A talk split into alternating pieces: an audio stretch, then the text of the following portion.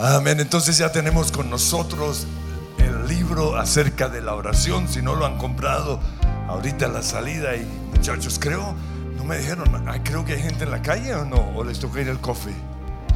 En el coffee no, pero usted sí no sabe vender. Yo necesitaba gente afuera, pero está bien. Y sí, los que están conectados, Coffee and Jesus. Ahí lo pueden buscar. Pero ¿por qué se quedan en sus casas? Los únicos que deberían quedarse en las casas son los que tienen hijos. Ya podemos tener el 75%, a ver si que se oiga el grito, de personas. Y, y, yo creo que por ahí en un mes ya, ya todo volverá casi a la normalidad. Estamos emocionados por eso. Entonces quiero regalar esto. Por eso, ¿qué persona en esta iglesia no ora para regalarle este libro? ¿No le da vergüenza a su merced? No. No, esa, esa es una trampa del diablo. ¿Quién vino esta semana a las dos oraciones? Eso se lo merece. A ver, el primero que llegue aquí. Ah, pero así cualquiera. El martes, a ver, muéstrame el, el QR. No, no, no, no. Muy bien. Entonces ahorita a la salida lo puede encontrar. Pongámonos en pie levanten sus manos al Señor. Tus ojos de fuego, tu dulce voz. Tú eres todo lo que anhelo en mi corazón. Eres la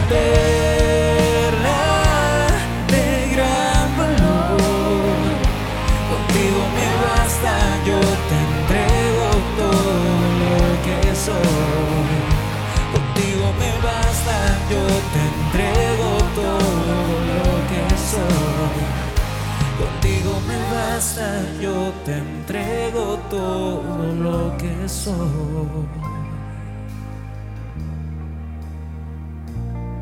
Señor, cuando te encontramos a ti, encontramos la perla de gran valor. Encontramos el tesoro más preciado en todo el universo. Y te damos gracias, Señor, porque podemos venir a tu casa y buscar tu rostro. Y yo pido, Señor, por aquellos que, que no han vencido ese temor, te pido, Señor, que tomen ese paso de fe y le digan a, a ese espíritu de temor que se tiene que ir de sus vidas, porque Dios no nos ha dado un espíritu de temor, sino de poder, de amor y de dominio propio. Pero también te doy gracias por tu palabra.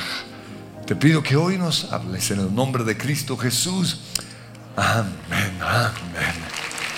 Y hoy quiero hablar acerca de una de las armas espirituales que Dios nos ha dado y es la alabanza.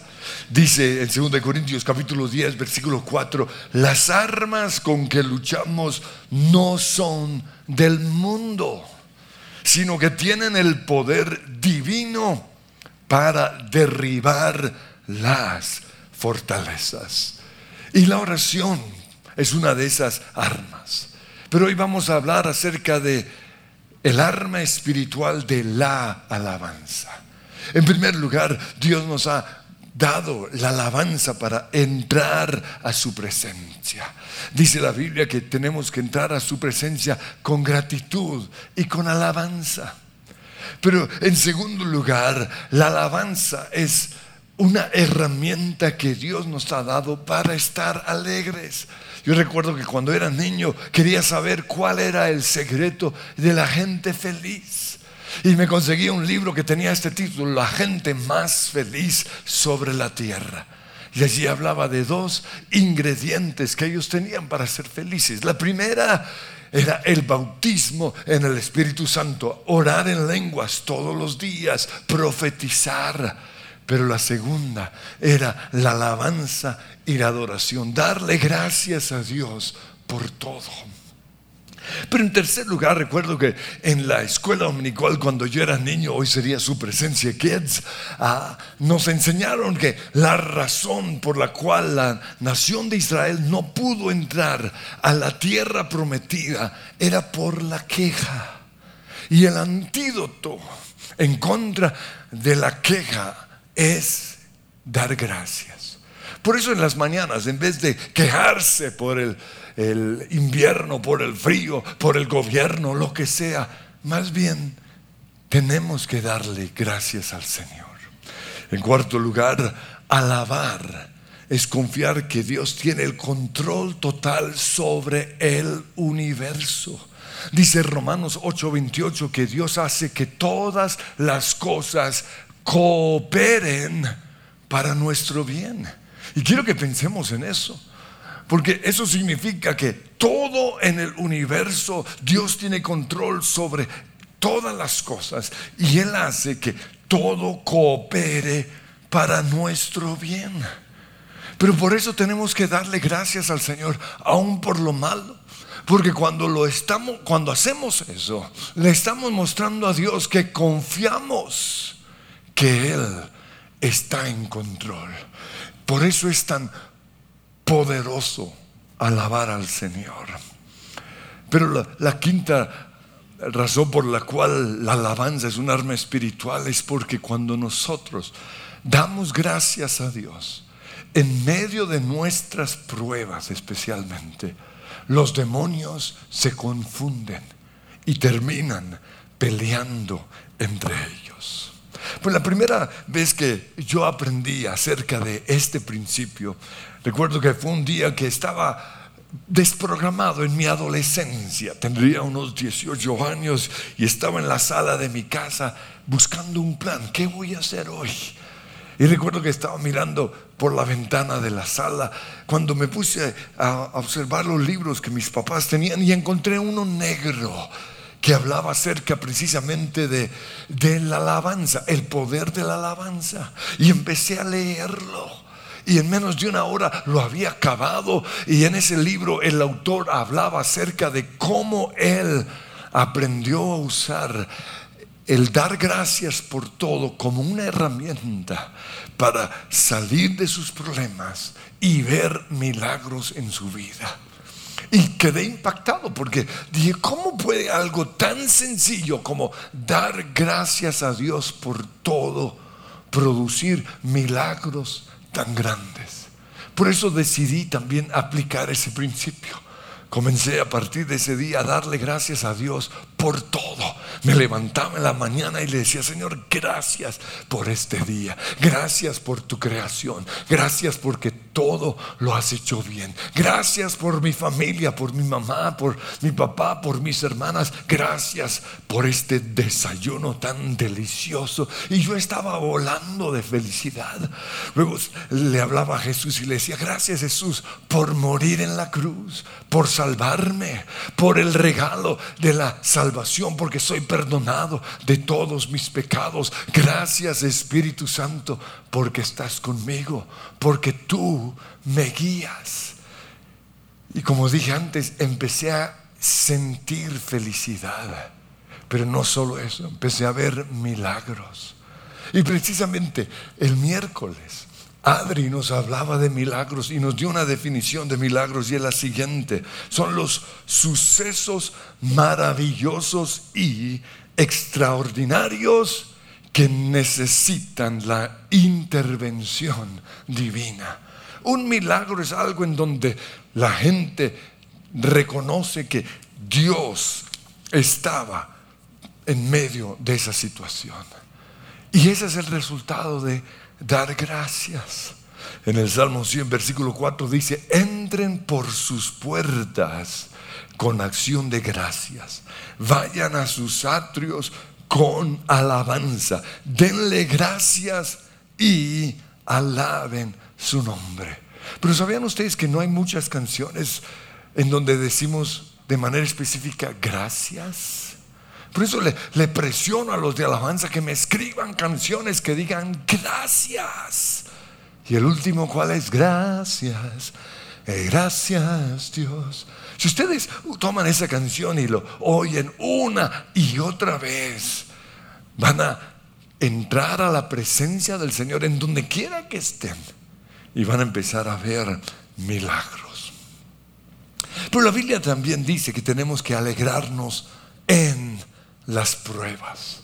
Jesús dijo en Lucas 6:22, cuando la gente los odie y los excluya, es decir, cuando no los inviten a sus cumpleaños o a su matrimonio, cuando haya discriminación, cuando se burlen de ustedes y los maldigan como si fueran gente maligna. En otra traducción dice que cuando la gente hable mal de su nombre, de su apellido, porque para nosotros algo que es importante es nuestro nombre, es nuestra reputación.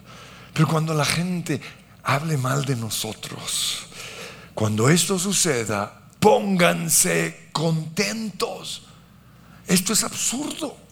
Pero es que estas son las leyes espirituales. Y luego Jesús dice, sí, salten de alegría. Pero la pregunta es esta, ¿cómo puedo yo saltar de alegría, ponerme feliz en medio de una prueba? En Santiago dice algo muy parecido. Dice, Santiago 1.2, amados hermanos, cuando tengan que enfrentar cualquier tipo de problemas, que la gente nos odie, que nos rechacen, que nos insulten, cuando tengamos enfermedades, cuando nos echen del trabajo, considérenlo como un tiempo para alegrarse mucho. Es absurdo lo que Dios nos pide, pero es su palabra. En 2 Corintios 12, 9, Pablo dice, así que ahora me alegra jactarme en mis debilidades, para que el poder de Cristo actúe a través de mí. Es por esto que me deleito en mis debilidades y en los insultos cuando la gente me grita, cuando escriben cosas en contra de mí en las redes sociales, me deleito en las privaciones, en las persecuciones y las dificultades que sufro por Cristo. Y en Romanos 5.3 él dice, nos alegramos al enfrentar pruebas y dificultades porque sabemos que ayudan a desarrollar resistencia, madurez, paciencia. Y el muy conocido Habacuc 3:17, aun cuando la higuera no florezca y no haya uvas en las vides, aunque se pierda la cosecha de oliva y los campos queden vacíos y no den fruto, y aunque los rebaños mueran en los campos y en los establos estén vacíos, aún así me alegraré en el Señor, me gozaré en el Dios de mi salvación. Todos estos versículos nos muestran que Dios quiere que en medio de nuestro desierto, de nuestra prueba, de nuestra enfermedad, de la infidelidad de nuestro esposo o nuestra esposa, los pensamientos de suicidio de nuestros hijos en medio de las peores tormentas, Dios quiere que nos alegremos. Pero qué difícil es alegrarnos. Y la pregunta es esta tengo, qué puedo hacer para alegrarme en medio de esas crisis?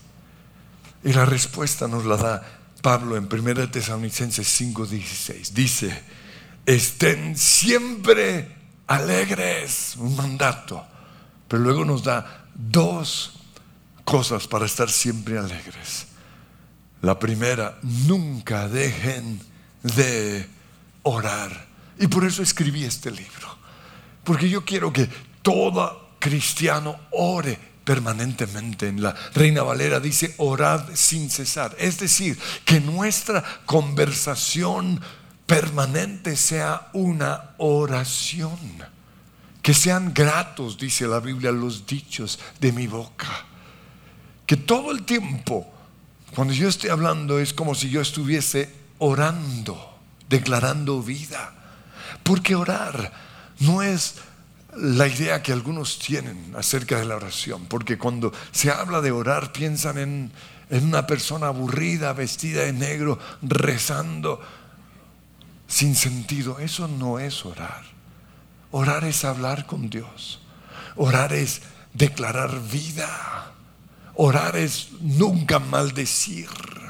No escribir comentarios ofensivos. En este tiempo sería no escribir nada acerca de política. Eso es orar. Hablar solo lo bueno.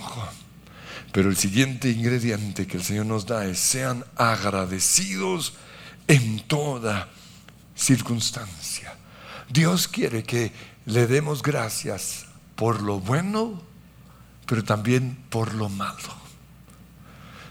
Y Él quiere esto porque cuando damos gracias, especialmente en medio de nuestra prueba, en, en medio de nuestro desierto, estamos mostrando que confiamos que Él está en control de todo el universo.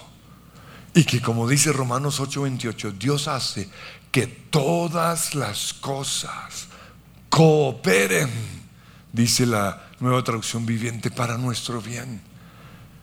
La versión internacional dice, Dios dispone todo para nuestro bien. Piensen eso. Dios dispone que el COVID, que el desempleo, que los pensamientos suicidio, de, suicidio de, de nuestros hijos o lo que sea, Dios hace que todo eso coopere para nuestro bien. Aunque no lo entienda, aunque no lo pueda ver, sé que estás obrando. Eso es dar gracias en medio de nuestras pruebas. Por eso quiero que en este momento usemos nuestra imaginación para ir al Calvario, al monte en donde Jesús está siendo crucificado. Y quiero que con nuestros ojos espirituales veamos a, Jesús siendo clavado en esa cruz. Quiero que vean esos clavos pasando sus manos. Quiero que lo vean siendo levantado y el dolor y el gemido. Pero también quiero que vean a, los discípulos que, dice la Biblia, a la distancia observaban ese espectáculo tan triste. Quiero que vean a María, su mamá, a Juana, a las otras Marías viendo eso. Y esta es mi pregunta. ¿Los pueden ver a ellos levantando las manos y dándole gracias a Dios? Pues claro que no. ¿Por qué? Porque es algo muy doloroso. Sin embargo, nosotros hoy le decimos a Jesús gracias por la cruz. ¿Quiénes están equivocados? ¿Ellos o nosotros? Pues podríamos decir que ninguno, porque ellos no sabían, o, aunque Jesús les había dicho el futuro, no lo, no, él les costaba creer que todo iba a salir bien. Y eso mismo nos pasa a nosotros hoy, en nuestro Calvario. Por eso pregunto, ¿cuál es tu Calvario? Y quizás al igual que los discípulos y María y Juana, no, no pueden levantar las manos y dar gracias. Pero la buena noticia es que Dios tiene un propósito. Aunque no lo entendamos, Dios está obrando todo para nuestro bien. Por eso Él quiere que desde nuestro Calvario levantemos las manos y demos gracias. Porque es confiar que Dios tiene el poder. Así como hoy decimos, Señor, gracias por la cruz, oh Dios. Dios quiere que digamos gracias por que mi esposa me está pidiendo el divorcio. O gracias por esta pérdida financiera que he tenido. Gracias. Es confiar que Dios está en control y que Él dispone todo para nuestro bien. Por eso quiero que escriban ahí qué cosas odian de su vida. ¿Qué cosas no les gusta? Y les voy a ayudar. Cosas como levantarse en las mañanas. Hay gente que odia levantarse en las mañanas. Yo, para mí es lo mejor. ¿Por qué? Porque significa que estoy vivo. Todo lo contrario, yo odio tener que esperar hasta las 6 de la mañana. Esta mañana a las 5 como, ay, todavía faltan una hora para estar descansado. ¿Por qué? Yo no me quiero perder ni un segundo de la vida. Pero hay gente que duerme y es que hasta las 7. ¡Qué perezosos! Hay de aquel que esté viendo esta reunión acostado en su cama. Dios te ve. Te espero en el culto a las 11. Ajá. No, Señor. Entonces, para los que odian el madrugar, ¿qué van a hacer? Levantar las manos y decir, gracias, Señor. Pero ¿qué más odiamos? El tener que comer saludablemente. Qué cosa tan difícil. Yo no sé por qué Dios inventó eso de las calorías. O sea, ¿por qué uno se engorda? Porque uno tiene que cuidar la alimentación. No, no, es que ya estoy pasado. Pero ¿qué debemos hacer? Señor, gracias por el privilegio de cuidar mi cuerpo comiendo saludablemente. Otros odian hacer ejercicio. Y, y, como yo lo hago todos los días, muchos creen que a mí me gusta. No, cada mañana yo digo, ah, ojalá que llueva café en el campo. como para no salir, pero ahora para, para que no tenga excusa, si está lloviendo tengo que ir a un aparato que es más aburrido todavía. Pero ¿qué hago yo? Tan pronto me subo en mi bicicleta, lo primero que digo es gracias. Y al decir eso empiezo a disfrutarlo. Entonces, todo lo que han incluido en, su listado de cosas que odian, quiero que empiecen a darle gracias al Señor por la gente desagradable, por los trancones, por nuestras enfermedades, por estos dolores de cabeza, por nuestras alergias, cuando se daña el carro, por los daños mecánicos del carro, cuando lo llevamos a la, concesionaria por los precios tan costosos que nos, que nos dan. ¿Qué vamos a hacer? Gracias, Señor. Ah, porque tú estás en control. Pero lo siguiente, que odian acerca de su familia. Uy, es que me fastidia la forma en que mi marido come. Señor, gracias. O los que tienen maridos que roncan, oh Señor, gracias. Porque sé que está vivo todavía.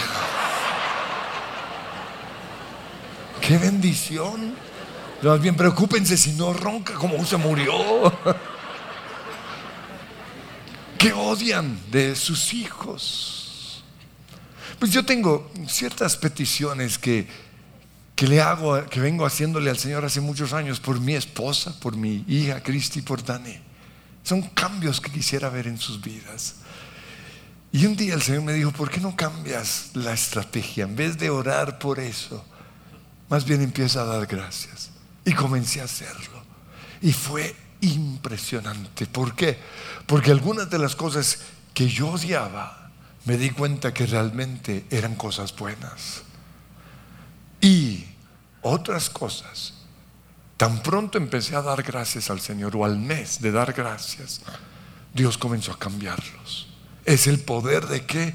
De dar gracias. Que odian acerca de la iglesia. Porque van a comenzar a dar gracias a Dios por eso. El tener que ir a cuentas, que para ir a la iglesia, hoy es que odio eso. Dele gracias al Señor. Los grupos de conexión, tal vez algunos lo odian, o el líder que les tocó, o ciertas personas. Denle gracias a Dios por eso. Pero también que odiamos acerca del mundo o de nuestra nación. Porque tenemos que darle gracias a Dios por la pobreza Odiamos la pobreza y no la entendemos. Pero en vez de quejarnos, comenzamos a darle gracias. Señor, gracias por la pobreza. Gracias por la injusticia. Gracias por los robos y los atracos. Yo sé que no tiene sentido. Pero cuando hacemos eso, estamos creyendo que Dios dispone todas esas cosas para nuestro bien. Gracias por la politiquería. Qué pereza. Se acercan los peores seis meses de cada cuatro años. Pero vamos a darle gracias a Dios por eso. por las mentiras de los políticos, porque esa es la politiquería, por la corrupción de nuestros gobernantes. Por todo eso le vamos a dar gracias al Señor. Porque cuando hacemos eso, estamos creyendo que Dios no es indiferente, sino que Él está en control de todo detalle. Mire lo que dice David en el Salmo 31, 7. Él dice, me gozaré y me alegraré en tu amor inagotable, porque has visto mis dificultades y te preocupas por la angustia de mi alma. Dios todo lo sabe. Y cuando le damos gracias, estamos reconociendo, tú te preocupas por mí o por mi situación, tú me cuidas. Un buen ejemplo de dar gracias a Dios en el, nuestro desierto lo encontramos con la historia de Pablo y Silas cuando fueron metidos injustamente en la cárcel. Dice al respecto Hechos 16, 23, los golpearon, les dieron una tunda terrible y después los metieron en la cárcel y le, ordenaron al carcelero que se asegurara de que no escaparan. Así que el carcelero los puso en el calabozo de más adentro y les sujetó los pies en el cepo. Pero alrededor de la medianoche, Pablo y Silas estaban orando y cantando himnos. Estaban cantando gracias, gracias Dios. Y los demás prisioneros los escuchaban. Y de repente, Siempre que en la Biblia encontramos un de repente, eso quiere decir que viene un milagro. De repente hubo un gran terremoto. Y todas las puertas se abrieron. Y a todos los prisioneros se les cayeron las cadenas. Pues como les dije antes, cuando aprendí el secreto de dar gracias, estaba pasando los mejores días de mi vida. Pero Dios quiso promoverme al, siguiente nivel, porque estaba dando gracias por todo lo bueno, pero Dios quería ver cómo iba a dar gracias por lo malo. Y en,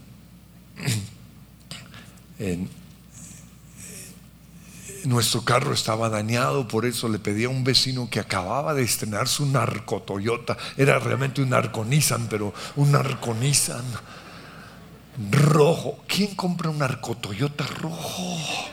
El rojo es para los Ferraris. Pero bueno, rojo, ahí todo chambone. Y me lo prestó y yo iba como a mil en medio de un aguacero terrible. Porque uno con 18 años no sabe que, que, los carros patinan. Y en ese entonces no existían los frenos ABS. Entonces cuando yo vi un imbécil, un bruto, perdone las palabras, pero ahí estaba parqueado en la mitad de ese aguacero, frené y eso patinó delicioso. Hasta que destruí ese carro. Y el carro de mi amigo también. Y cuando eso pasó, yo pensé, no más dar gracias. Abrí la puerta y me bajé y quería maldecir a Dios cuando mi hermana Patricia dijo, Andrés, estamos vivas. Y eso, ese segundo en la eternidad, fue suficiente para que yo recordara el poder de la alabanza. Alcé las manos y empecé a dar gracias a Dios. Y en menos de tres días, todo el dinero que necesitaba para pagar eso, Dios lo proveyó. Fue de las primeras veces en mi vida que yo vi esa clase de milagros. ¿Por qué? Porque Dios dispone todo para nuestro bien. Pero ¿qué tenemos que hacer nosotros? Dar gracias. Aunque no lo entendamos, damos gracias. Ahora, de las cosas que más me gusta acerca de la alabanza y la oración es que confunde al enemigo. O sea, si confunde a los cristianos, mucho más a los demonios. Ellos no entienden, como, ¿y este qué está haciendo? Si lo estoy enfermando y está feliz, lo estoy robando y está feliz. Y, Y eso es algo tremendo acerca de la alabanza. Y, quiero ilustrarlo con un pasaje muy conocido. Yo creo que todos debemos conocer, según de Crónicas capítulo 20. La Biblia dice que fue el momento en el cual eh, las naciones, los moabitas y otras naciones, los amonitas, le declararon la guerra a Israel. Pero Dios les habló al rey Josafat y a toda la nación y les dijo, en esta ocasión ustedes no van a tener que hacer nada. Quiero que observen cómo voy a pelear por ustedes. Y por eso Josafat, en vez de reunir a, su ejército de guerreros, llamó a los de alabanza. Dice en 2 Crónicas 20, 21, Josafat designó a los que irían al frente del ejército para cantar al Señor y alabar el esplendor de su santidad con el cántico, den gracias al Señor, su gran amor perdura para siempre. Y quiero que se lo imaginen, todo un ejército delante de ellos. O sea, son momentos de crisis y ellos les dais que por alzar las manos y dar gracias. ¿Por qué? Porque es una de las armas espirituales que Dios nos ha dado. Y dice, tan pronto como empezaron a entonar, ese tan pronto es igual que de repente. Es un tiempo de milagros. Tan pronto empezaron a entonar este cántico de alabanza, el Señor peleó por ellos. Puso emboscadas contra los amonitas, los moabitas y los del monte Seir. Y los derrotó. Y luego de exterminar a los habitantes de Seir, ellos mismos se atacaron y se mataron unos a otros. Eso es lo que sucede en el mundo espiritual. Los demonios empiezan a pelear entre ellos. El demonio de cáncer empieza a pelear en contra del demonio de COVID y se acaban entre ellos. Eso es lo que necesitamos. Pero para eso, ¿qué tenemos que hacer? Venir a la iglesia, digo, alzar las manos y que dar gracias al Señor. Porque su amor y su misericordia es para siempre. Pues hace un mes más o menos, ustedes saben que todos los días salgo a orar mientras monto bicicleta y tengo ya una rutina y cada vuelta en mi, eh, por donde voy dura siete minutos y hago seis vueltas. Pero dentro de esto sigo el modelo del Padre Nuestro. Pero el Señor me dijo, quiero que cambies tu oración. En vez de pedir, me vas a dar gracias. Ahora, al comienzo pensé, fácil, pero no es fácil. ¿Por qué? Porque estamos tan acostumbrados a pedir a profetizar, a declarar, a hacer guerra espiritual, a interceder. Y cuando entramos en este ejercicio de dar gracias, nos damos cuenta que no es tan fácil, pero comencé a hacerlo. Primera vuelta, Padre nuestro que estás en el cielo, santificado sea tu nombre. Empecé a dar gracias porque Dios es mi papá. Y si Él es mi papá, yo soy su hijo. Y Señor, te doy gracias porque soy heredero y coheredero juntamente con el Señor Jesucristo.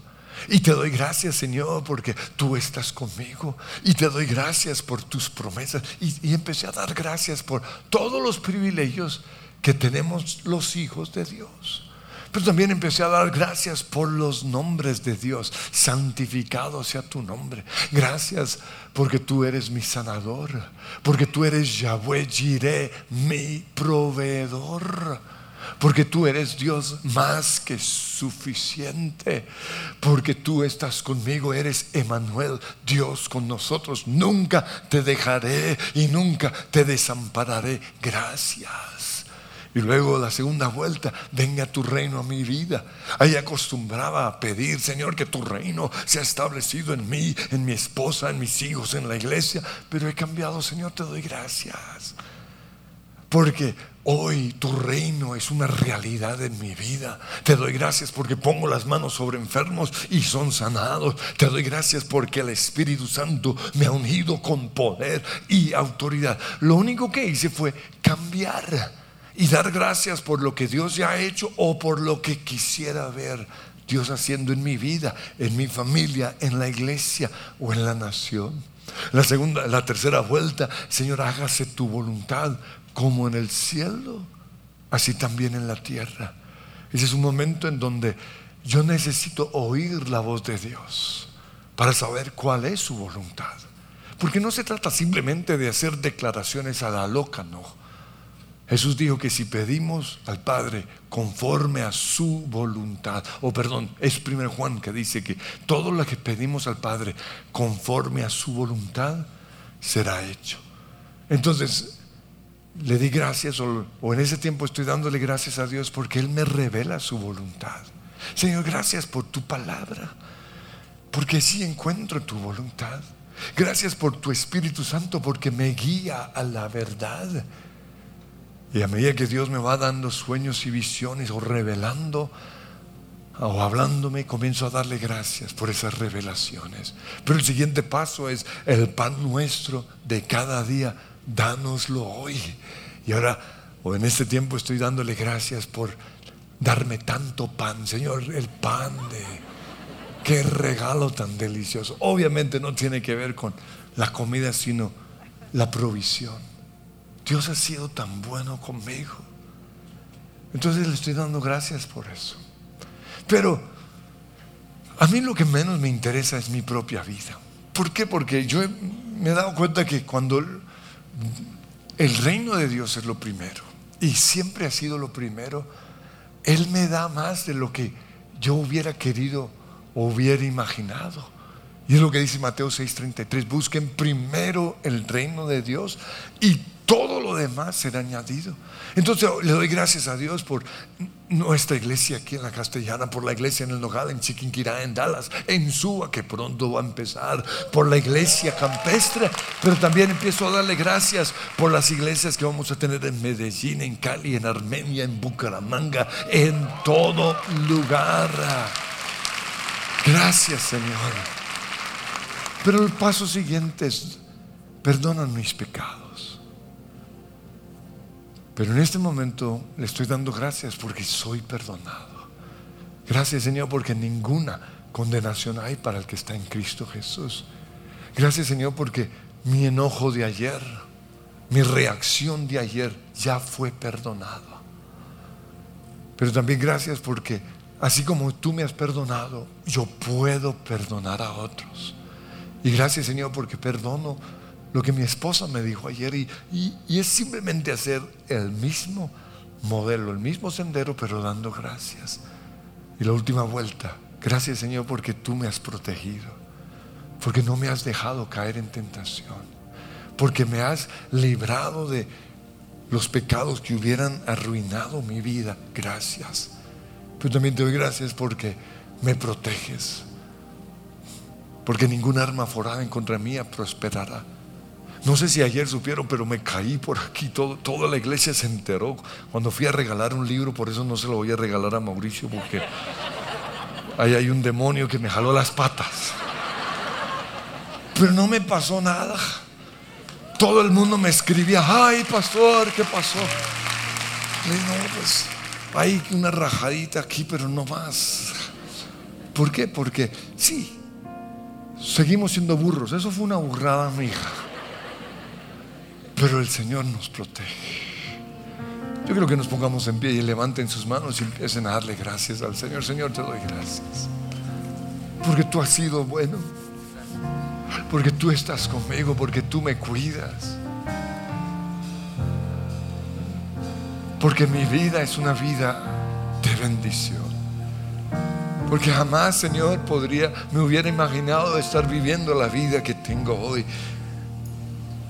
Y te pedimos perdón, Señor, porque no somos agradecidos. Pero cambiamos hoy nuestro lamento, nuestra tristeza por alabanza, por gratitud, por adoración, por exaltación. Señor, yo declaro una iglesia de oración, una iglesia de alabanza, una iglesia que da gracias a Dios en toda situación. No importa, Señor, lo que esté viviendo, porque aunque no pueda haber ese milagro, yo sé que estás obrando. Y así como hoy miramos hacia atrás la cruz y decimos gracias, en este momento mi tiramos nuestro calvario, nuestro desierto, nuestro desempleo, la infidelidad de nuestro esposo y te decimos, Señor, gracias, gracias Dios, sí. Gracias,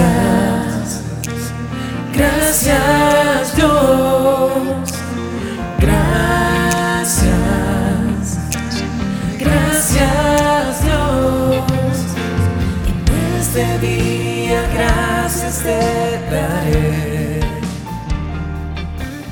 No sé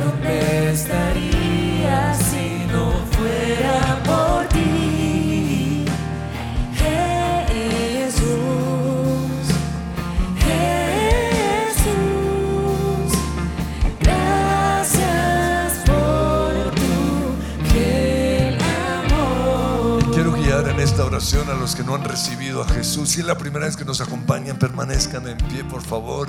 Pero allí en sus casas digan conmigo, y lo mismo todos acá digamos, gracias Jesús por la cruz. Gracias por tomar mi lugar, por sufrir en tu cuerpo mis enfermedades, mis dolencias, mi depresión, mis malos pensamientos. Hoy recibo por la fe el perdón de mis pecados, el regalo de la salvación. Y te doy gracias Jesús, porque tú eres mi Señor y mi Salvador. Amén. Y queremos felicitarlos. Bienvenidos, bienvenidos. Y queremos darles un regalo, por eso aquí hay un QR. Queremos que le tomen una foto y un, teléfono para llamarlos. Ya pronto vamos a, a tener el lugar en donde damos la Biblia ya literal, pero los que durante este tiempo no han recibido ese regalo, tal vez en 15 días ya, ya tendremos ese lugar porque queremos que tengan un regalo una vez más, después de dos años de pandemia casi. Qué bendición. En unos segundos viene su presencia, kids, pero antes quiero animarles a que saquen sus 25 mil pesitos y compren mi libro. La oración. Quiero que sepan, por si acaso no saben, que, que nada de esto es mío, todo esto entra en la iglesia. Ahora no sé si da dinero porque como lo único que hago es regalarlos, entonces, ¡ay! La enfermería está allá afuera, entonces nos ponemos en pie una vez más y digan gracias, sí,